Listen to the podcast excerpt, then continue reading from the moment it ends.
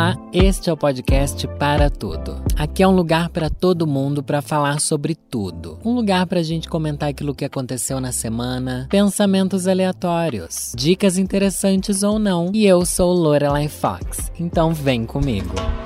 Olá pessoal, Lorelai Fox mais uma vez na área, trazendo para você, rapaziada, o melhor do entretenimento sem responsabilidade com a verdade. Mentira, não, eu não minto aqui. Mas a verdade é que eu, a maioria das vezes eu não sei o que eu tô falando, mas sempre que eu falo, eu acho que é verdade. Antes de mais nada, eu vou passar um recado aqui logo no começo do episódio, que é Obrigado, obrigado a todos que continuam ouvindo Lorelai Fox no podcast para tudo. Hoje eu tô um pouco fanha, hoje eu tô um pouco, ai, tô um pouco borocochô.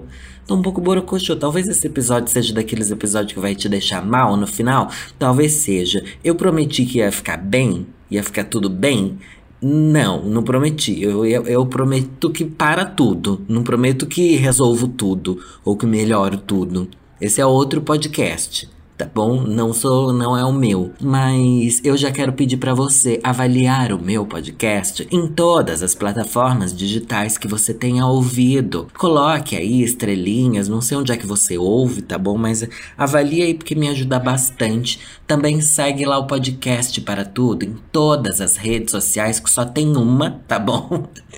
o podcast só tem o Instagram. O Instagram é bem legal, bem bonitinho, que a minha equipe cria esse Instagram com muito carinho no coração para vocês. Aliás, eu crio todas as minhas redes sociais com muito carinho, especial para vocês, tá bom? Então você também pode me ouvir lá no meu canal no YouTube, que daí sim eu tenho todas as redes sociais. Daí eu tenho tudo. Esses dias até voltei a postar no TikTok. Eu, com 35 anos, falei: não, né, gente? Chega uma hora que você tem que ceder. Sabe quando você tem que ceder? Eu lembro que eu, fui, eu sempre fui muito resistente a entrar em novas redes sociais. Sempre fui. Eu fui o último dos meus amigos a ter Facebook. Eu fui o último dos meus amigos a ter até WhatsApp. Você acredita que eu não tive WhatsApp durante muito tempo? Porque eu não tinha também um smartphone, né? Eu fui o último dos meus amigos a ter um smartphone, porque provavelmente eu era o que tinha menos dinheiro, mas também não tinha esse interesse. Antes eu não me ligava muito em redes sociais. É estranho isso, né? Eu realmente voltei a ter, voltei não, né? Criei essas redes quando eu decidi que eu ia ter, que eu ia ter o canal no YouTube. Na verdade, eu tava sem Facebook, porque eu tive uns relacionamentos que eu vi que Facebook era uma coisa que só atormentava a gente, daí eu parei de usar, daí não sei o que lá. Ai, nossa, parar de usar Facebook por causa de relacionamento é um sinal de que você devia parar de ter o relacionamento e não de ter a rede social. Porque se tem algo que tá te incomodando nas redes sociais, no comportamento online do seu namorado, é porque tem alguma coisa que precisa ser resolvida. E uma coisa que eu aprendi nessa vida é: temos que resolver as coisas. Não temos que deixar as coisas para não serem resolvidas, mas enfim, o foco daqui é outro. Vocês sabiam? Eu não sabia, tá bom? Eu não vou nem ler a matéria aqui, não posso ler a matéria assim, que tem tudo a ver com isso que eu tô falando. Sabe o Batman e Robin? Tem o Batman, não tem? que é o parceiro do Robin. Eu descobri. Não, na verdade é o contrário, né? O Robin é o parceiro do Batman. E é muito legal saber que eles são parceiros. Eis que eu tava lá no Twitter, de boinha, e surgiu do nada uma notícia daquele, daquele site Omelete, sabe? Robin se descobre bissexual em nova edição de HQ do Batman. Veja. Daí eles colocam até assim uma imagenzinha do, do Robin. Ai, um nenenzinho, gente. O Robin sempre foi um nenenzinho e a gente sempre alimentou fantasias a respeito dele ser o, o amante do Batman, que é uma coisa meio sugar daddy, né? Totalmente sugar daddy. Daí, beleza, não é nem sobre isso que eu quero comentar, embora seja assim, eu não quero hipersexualizar o personagem, embora eu queira, ao mesmo tempo que ele é um gostoso. E mas daí nos comentários aconteceu algo que me chocou muito. Tá bom, teve aqueles comentários das pessoas falando assim: "Meu Deus, agora tudo acabou, porque é uma palhaçada, e é viado em tudo que é lugar". O povo lá louco porque o, o Robin é bissexual. Daí eu percebi que eu sou muito por fora do universo DC. DC é o universo do, do Batman, do Robin, desses caras aí que são diferentes do universo da Marvel. Na verdade, eles são um contra o outro, né? Eles são arqui-inimigos um do outro. O equivalente do Batman no universo da Marvel é quem, gente? O Capitão. Capitão Sinistro, aquela nem sei se existe um Capitão Sinistro. Não, é o. É? O Tony Stark? Porque é um rico que não tem superpoderes e que depende do dinheiro para ter superpoderes. É? É, gente, é isso? O Batman do universo da Marvel é, é o, o Homem de Ferro? Ah, eu espero que sim, porque na minha cabeça faz sentido. Não faz? Eu não sei, mas é, continuando. O que eu descobri lendo é que existem um monte de. Não tem nada a ver essa informação que eu tô trazendo. Mas existe um monte de Robins. Os Robins são vários. E eu comecei. E, e vi até aqui umas imagens do povo colocando vários Robins juntos. E tem uns, uns nomes assim. Qual Robin? Damian, daí tem um que é Tim, Dick, Jason. Gente, como assim? Tem vários Robins. Que história é essa? Tipo, elenco de malhação que vai renovando o tempo inteiro. Ou, ou, mas eu fiquei sem entender. Vocês me explicam depois? Mas eu não, não sei nem se eu tenho interesse em saber, na verdade. Eu devia ter pesquisado, assim eu saberia. Esses vários Robins que existem, eles estão em histórias diferentes? Ou eles são tipo, ah, um se aposentou e entrou outro, outro se aposentou e entrou um? Porque o Bruce Wayne é um só, né? Que o Bruce Wayne, olha, joguei o nome aqui real do Batman, tá? Expôs.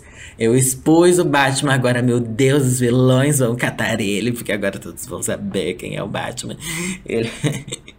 é, é um só, né? Daí eu fiquei assim, será que são aquelas linhas do tempo diferente, universos diferentes dentro do universo DC, sabe? Que tem, tipo, nessa linha cronológica acontece uma coisa, nessa outra acontece outra com outros personagens fazendo o mesmo papel, sabe? É muito legal isso a respeito dos universos dos, dos super-heróis, embora seja extremamente confuso, que existem histórias paralelas passando como se fossem mundos diferentes, mas são o mesmo mundo. Inclusive, é sobre isso, e tá tudo bem, que é aquele filme do, do Homem-Aranha no Aranha Verso. Vocês já assistiram? Eu já recomendei esse vídeo lá no meu canal, já devo ter falado. Esse vídeo não, né? É um filme, né, Danilo? Você acha que é um vídeo do YouTube? O Homem-Aranha no Aranha Verso. Já recomendei lá no canal, já recomendei aqui, eu acho também. Mas, gente, assistam. É um dos melhores filmes de super-herói, é o Homem-Aranha no Aranha Verso.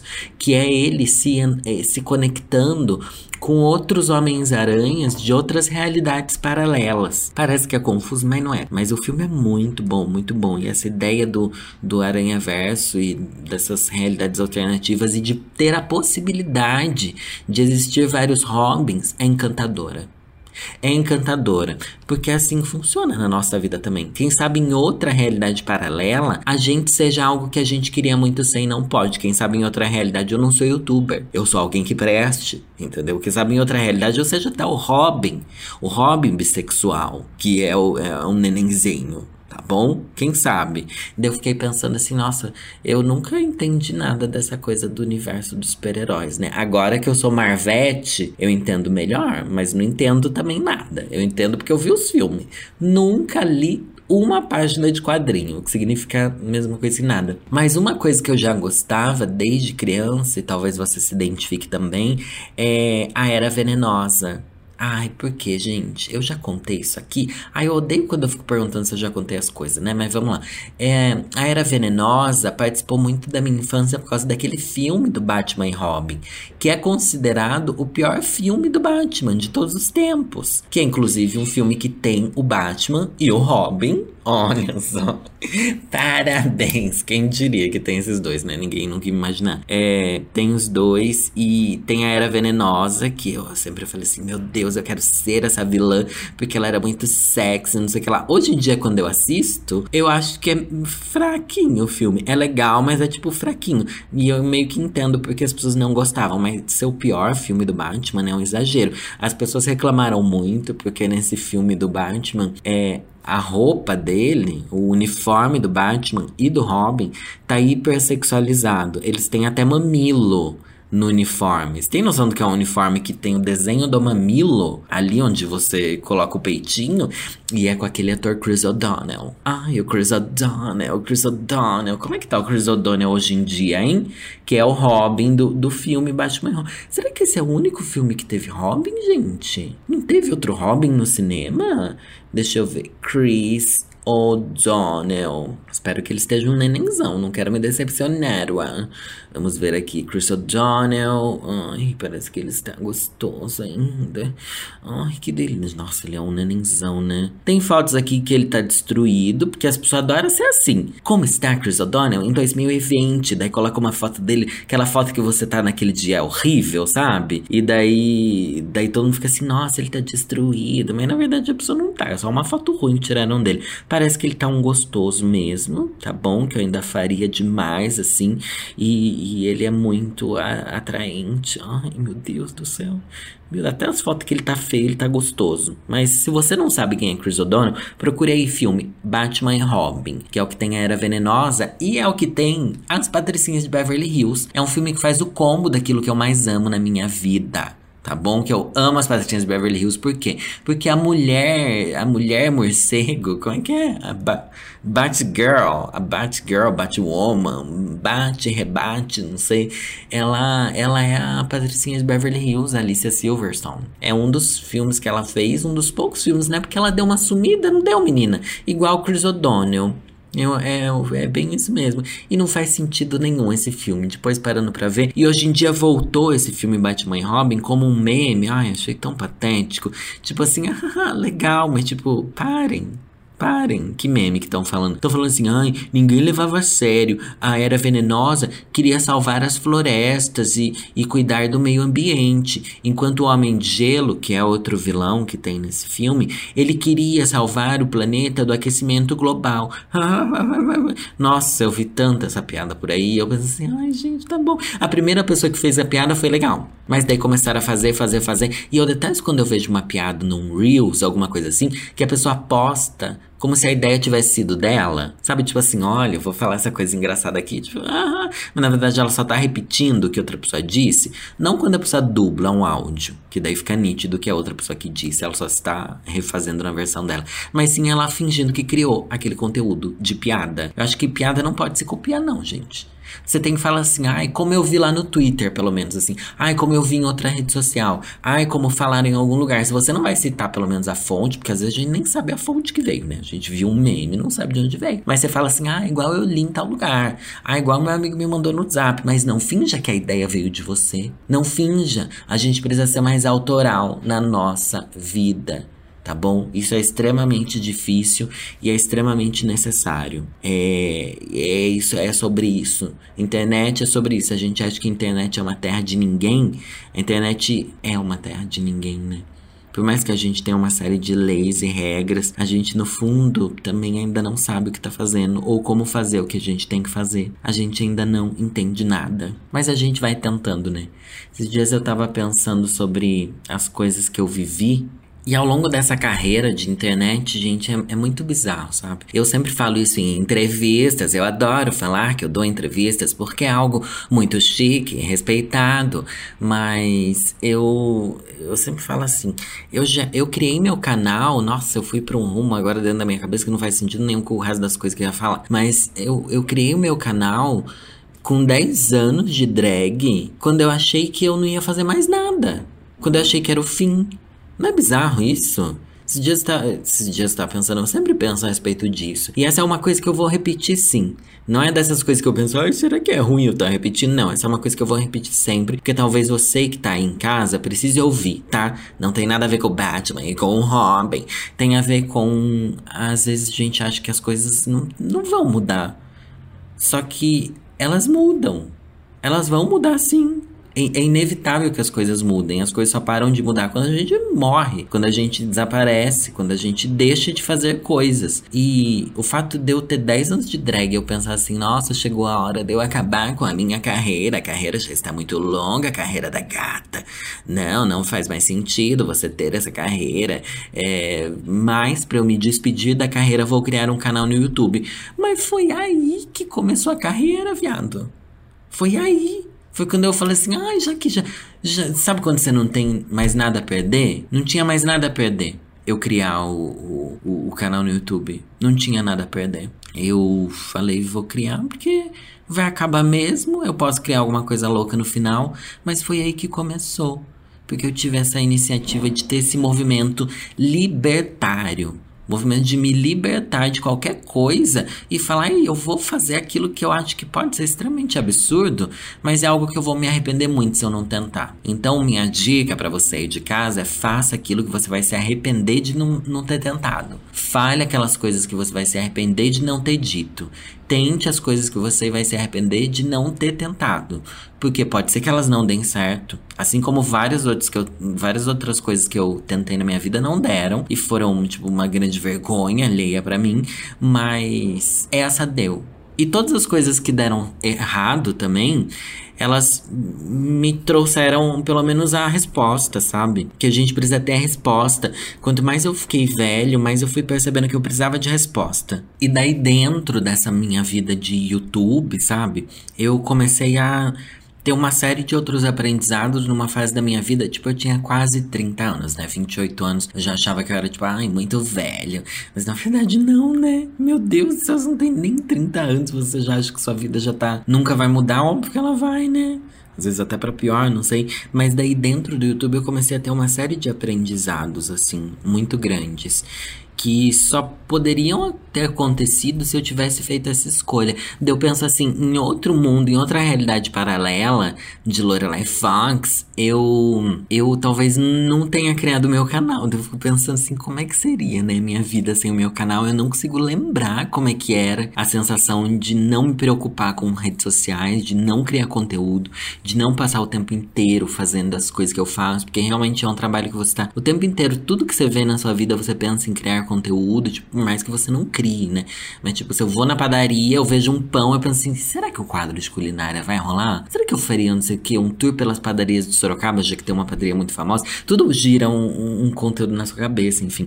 Mas, daí eu, eu comecei a listar mentalmente uma série de coisas que eu aprendi por causa da minha vida de youtuber e por causa da terapia também, né? Porque é sobre isso. A maioria das coisas que eu percebi que eu aprendi foi por causa da terapia. Eu incentivo você a fazer terapia sempre, porque não é que a terapia vai te ensinar coisas, ela vai fazer você olhar para as coisas, pelo menos essa é a minha experiência com a terapia, tá? Eu faço isso há quatro anos. Ela vai ensinar você a olhar para as coisas e perceber as lições que tem ali, e você fazer as perguntas certas para você ter as respostas que você precisa, para você não se sentir tão perdido. Você não vai ficar mais feliz, você não vai ficar mais é, completo, você não vai ficar pleno por causa da terapia, não. Mas você vai, pelo menos é o caminho que eu segui, é o caminho que eu descobri como funcionava a terapia para mim. Fazer as perguntas, olhar para situações investigar elas e saber por que eu tô reagindo daquela maneira àquelas situações. É assim que funciona a terapia, gente? E daí, à medida que você percebe assim, nossa, quando acontece isso eu reajo assim, então, e se eu reagir um pouco diferente? E se eu não deixar essa coisa que me afetar dessa maneira e focar mais nisso ou naquilo? Para mim, esse é o processo. E eu lembro que uma da antes de eu, de eu fazer terapia, um dos momentos auge assim de mudança que eu tive foi vir morar em São Paulo, né? O César que insistiu muito, ele insistiu muito para eu vir morar em São Paulo porque porque eu já viajava muito para cá. Às vezes eu gastava com hotel para ficar aqui e gravar com outras pessoas e resolver coisas de trabalho. Na verdade, eu sempre aproveitava para ficar um tempinho aqui em hotel em São Paulo e já teve vezes de eu vir ficar na casa dele e porque, enfim, tinha muito trabalho aqui e tal, onde ele me convenceu que seria bom para minha carreira. E eu acreditei que não, eu acreditei que. Engraçado, né? Eu lembro que com o César, quando eu vim morar com ele, a gente tinha combinado de eu passar seis meses em São Paulo. Mas o César sempre falou assim: Mas é óbvio que você não vai ficar seis meses, você vai ficar mais tempo do que isso. Mas eu pensei: Não, não tem como, eu não ganho para isso, eu não, não ganho dinheiro a, a, ponto de, de fazer isso, de morar em São Paulo, sabe? Porque é caro aqui. É caro, querida. Um mexer que você pega 300 reais. É caro viver em São Paulo, menina. Mas, enfim, da gente morou junto. Passou seis meses, eu comecei a ser agenciado pela Luciana. Um beijo, Lulu. Luciana, que trabalha comigo até hoje, que é minha agente e tal. E a partir do momento que eu tive uma agente, as coisas começaram a dar muito certo. Eu lembro que foi em 2000. Eu me mudei pra cá em 2016. Daí acho que em 2017, por aí eu comecei a ter a agente. E eu acho que foi no final de 2017 que eu comecei a fazer terapia. Que eu comecei a fazer terapia. Eu lembro que eu falei assim: não, agora eu comecei a ter um dinheirinho. Olha só, isso eu indico para você. Comecei a ter um dinheirinho. Vou pegar esse dinheirinho, vou colocar na terapia tá bom? Porque eu tava assim, meio. Às vezes a gente fica meio tristonha, às vezes a gente não sabe o que que tem. Mas eu comecei terapia numa época que eu não tava mal, não. Numa época que eu tava bem. Porque eu falei assim: a hora que eu ficar mal, eu já vou ter feito uma terapia, eu já vou estar tá ali com uma carga mais estruturada. Eu quis fazer terapia pelo prazer de, de fazer terapia e poder conversar com alguém sobre coisas que eu não tenho ninguém para conversar né? Porque na época eu mal tinha amigos dentro do YouTube. Eu não era muito próximo dos meninos do Diva, da Maíra. Eu não tinha eles como.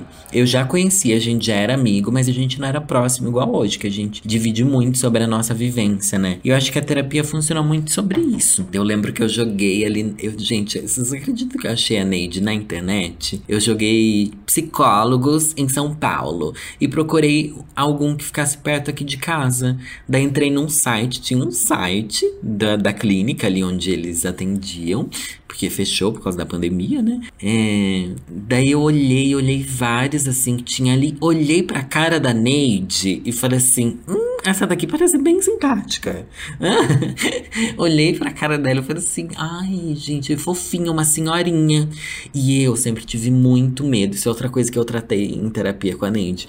Eu tive muito medo de mandar mensagem de WhatsApp. Eu sempre tive muito medo de mandar mensagem de WhatsApp. E eu, daí eu coloquei o, o número dela, mandei mensagem. Dela respondeu um tempinho depois e falou: Ai, posso te ligar? Eu assim, ai, não, eu morro de medo de ligação. Olha, um monte de coisa para se tratar na terapia que eu ia tratar anos depois, tá bom? Ai, Deus. Daí dela me ligou, daí a gente deu uma conversadinha, daí ela falou assim: "Ai, vem aqui fazer uma uma aula experimental, que é uma sessão, a gente faz uma sessão aqui e daí você vê se você gosta".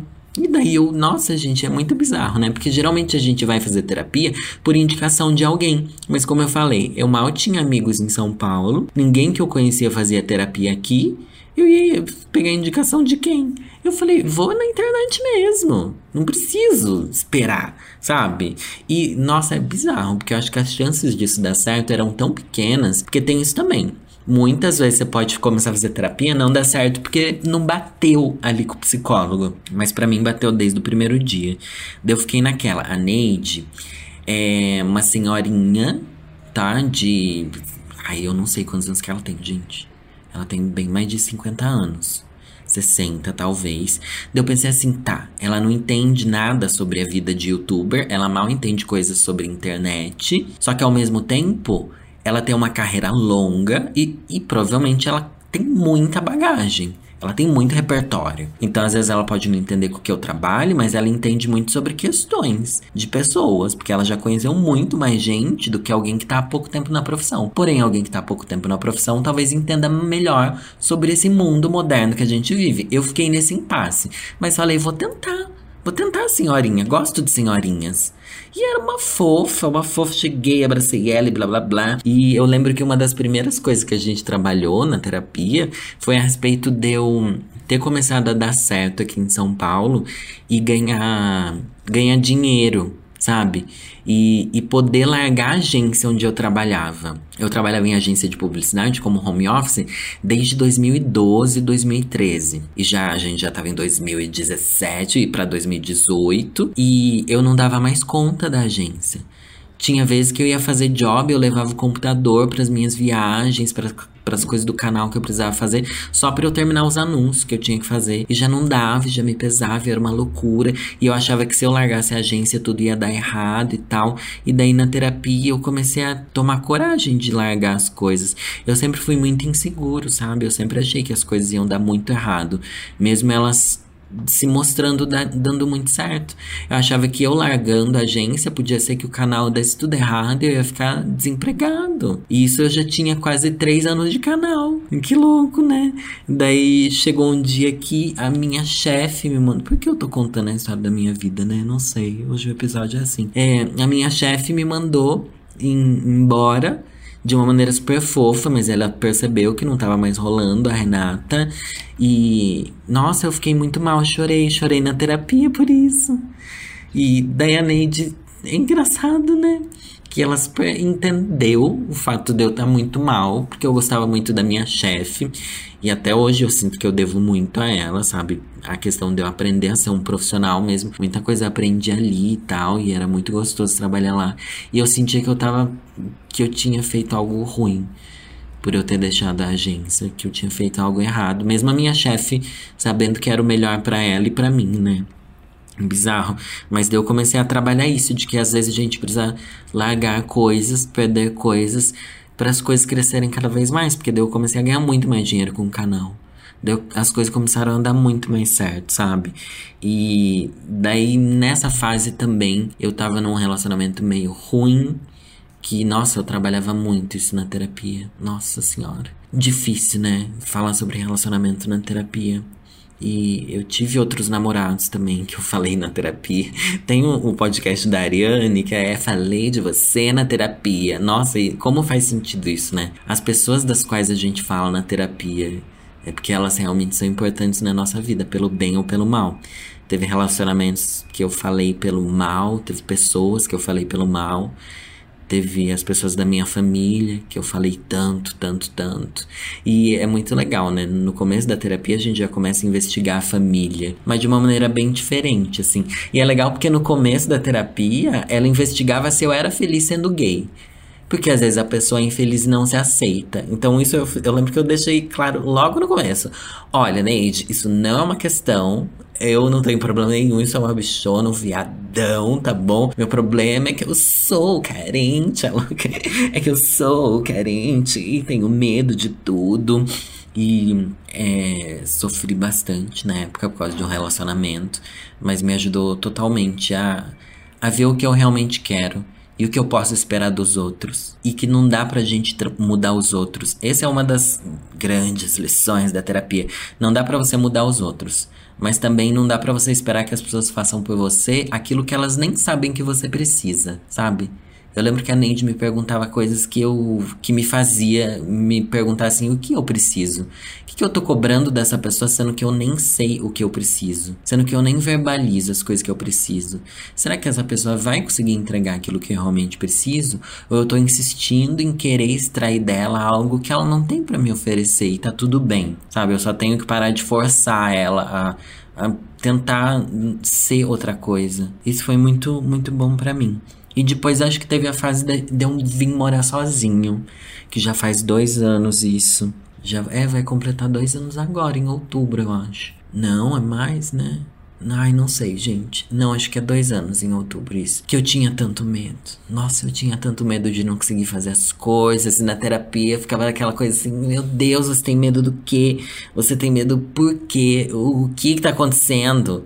Sabe? E, e eu lembro que eu parei um tempo de fazer terapia, alguns meses, e falei nesses meses que eu parei, eu vou eu vou me mudar, vou resolver tudo e quando eu voltar para terapia, eu vou falar para Neide, porque tinha muito isso de eu querer dar feedback positivo no final das sessões, assim. Ou chegar numa sessão e falar assim, Neide, olha só o que eu fiz sabe? Porque é alguém que comemora com você as suas vitórias que pros outros não fazem sentido nenhum. E é alguém que consegue mostrar para você, nossa, eu tô fazendo uma propaganda de vocês fazerem terapia, né? E é alguém que consegue mostrar para você o que que você realmente conseguiu, porque às vezes a gente não enxerga as coisas que a gente consegue. E é legal que depois, a gente já fazia alguns anos que eu fazia terapia, né? Depois de um tempo, ela fala assim: "Nossa, você lembra como é que você era quando você entrou aqui, quando a gente começou a conversar? E como é que você tá agora? O que que você já consegue fazer agora?" Tanto de independência mesmo. Porque lembra, antes eu tinha medo até de, de largar a agência que eu trabalhava, gente. Eu tinha medo de largar a agência que eu trabalhava, daí o, o passo a ponto de eu conseguir terminar relacionamentos e morar sozinho e tal é um avanço tão grande que eu devo, tipo, nossa, eu devo 100% as reflexões que eu tive na terapia. 100% porque eu não ia ter tido coragem se eu não tivesse conseguido enxergar a coragem que eu tinha, sem perceber, sabe? A terapia me trouxe muito isso. E acho que depois dessa fase, eu tive a fase de parar de me comparar aos outros, que daí entrou a pandemia. Que eu tava muito na noia, tipo, nossa, meu canal é horrível, meu conteúdo é horrível. Eu não aguento mais, eu odeio tudo que eu faço, eu não suporto. Ai, Neide, socorro, Neide. Ai. E daí a gente trabalhou muito isso. E foi aí que eu decidi mudar o meu tipo de conteúdo e começar a fazer conteúdo dedo no cu e gritaria. Porque eu falei assim: não, eu preciso fazer algo que eu seja feliz e que o público fique feliz também, mas se eu não estiver feliz, é impossível deixar o público feliz. Se eu não estiver independente a respeito daquilo que eu crio, é impossível que o público se sinta leve consumindo e se sinta... É impossível que as pessoas captem aquilo que você cria, sabe? Com a verdade que tem, com a verdade que você quer passar, enfim. E daí eu comecei a me libertar e ver que eu tinha a chance de fazer é, qualquer coisa que eu quiser no meu canal. Quem é criador de conteúdo tem a possibilidade de fazer qualquer coisa. Se eu quiser mudar totalmente meu canal e daqui a pouco falar sobre tecnologia, ou se eu quiser fazer um canal sobre é, ponto cruz, eu posso criar esse quadro no meu canal. Lorelai fazendo ponto cruz. Olha que louco. Eu posso, eu tenho essa liberdade. E durante tanto tempo eu tive medo de usar essa liberdade porque o que os outros vão falar? Que ridículo vai ser as pessoas começarem a olhar Lorelai Fox, que é uma drag séria, respeitada e traz temas cabeça. Se ela começar a falar sobre ufologia, as pessoas vão nossa, ela vai ir pro limbo. Vai pro limbo, mas na verdade ninguém liga.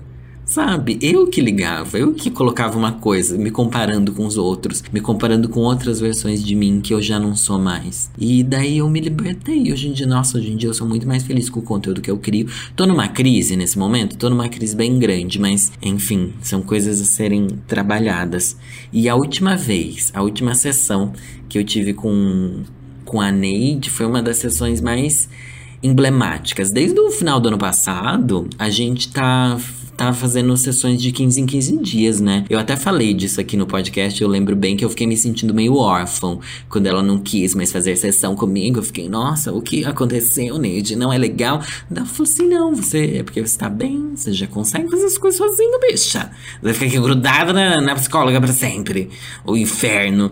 E depois assim, nossa, ela devia querer que eu fique grudado, porque é uma sessão a mais, são duas sessões a mais por mês que eu pagaria, né? Mas daí você vê que a psicóloga é boa, ela não quer te obrigar a ficar ali ali dependente dela.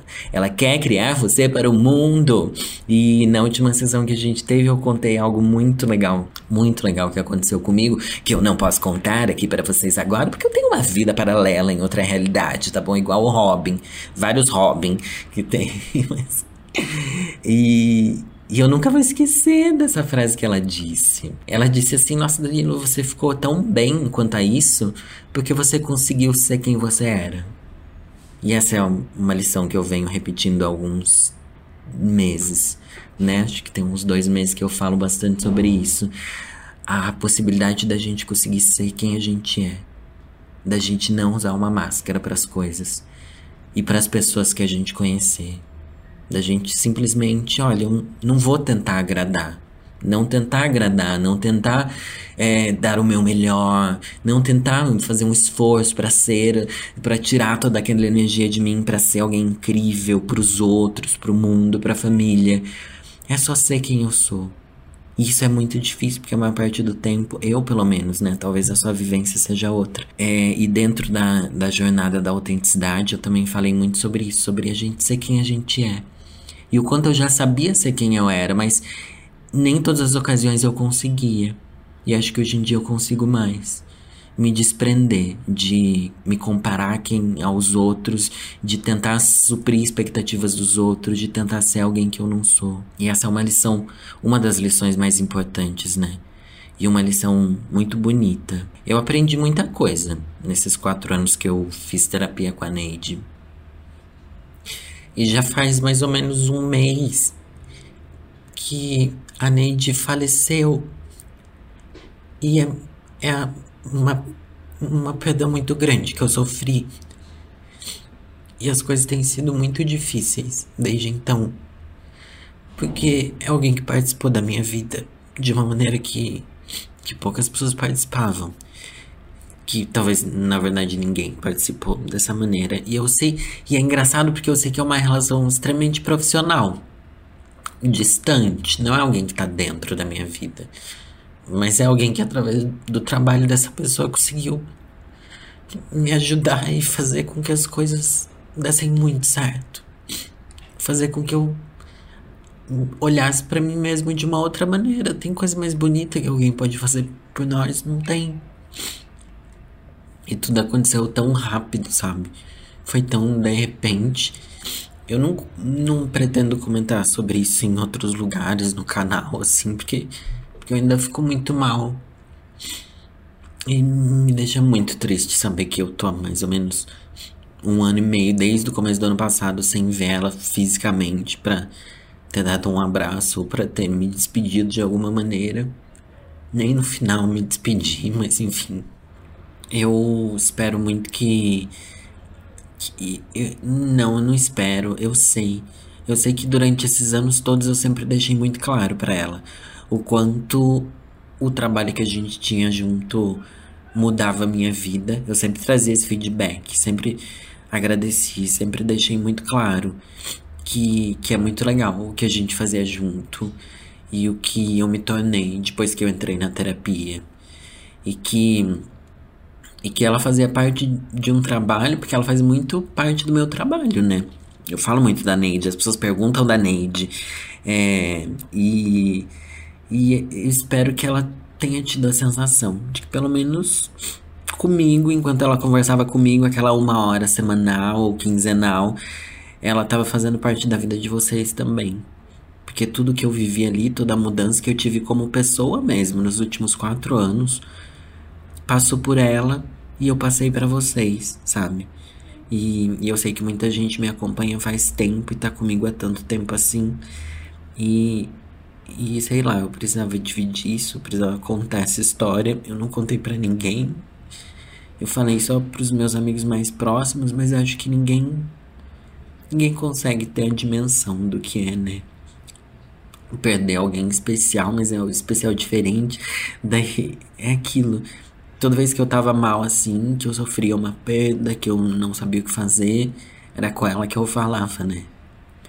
Mas agora a minha perda é ela. E tá tudo bem, sabe? Porque eu acho que faz parte do processo também a gente lidar com perdas. E e sempre, desde que eu conheci a Neide, desde os primeiros meses que a gente trabalhou junto, a voz dela sempre ficava na minha cabeça, me fazendo perguntas, mesmo quando eu não tava na terapia, né? Eu, eu lembro das perguntas que ela me fazia e eu continuo fazendo essas perguntas. Ah, quem são essas pessoas a que você quer agradar tanto? O que você devia fazer agora? O que você realmente quer fazer? Porque terapia é assim. Ela nunca fala o que você tem que fazer. Às vezes eu perguntava, Neide, mas o que, eu faço? E a resposta era, o que você quer fazer? Porque a gente não se faz as perguntas com sinceridade, né? Eu consigo ver ela me fazendo essa pergunta, o que você quer fazer? E eu nunca vou esquecer. E eu espero que, enfim, eu talvez faça terapia em breve com, com outras pessoas, não sei, daqui a um tempo, como eu fazia de 15 em 15 dias com a Neide. Eu acho que talvez daqui a um tempo eu faça de novo. Afinal, são tempos bem tristes, bem difíceis. Eu venho passando por coisas bem difíceis na minha família também. Mas obrigado por me ouvirem. Eu queria não ter feito um episódio tão. um final tão triste, mas a história é muito bonita. E tudo que eu conheci com a Neide me fez muito bem. Eu espero ter feito ela dar boas risadas desse macho de peruca em crises existenciais. Um beijo e é nessa que eu vou.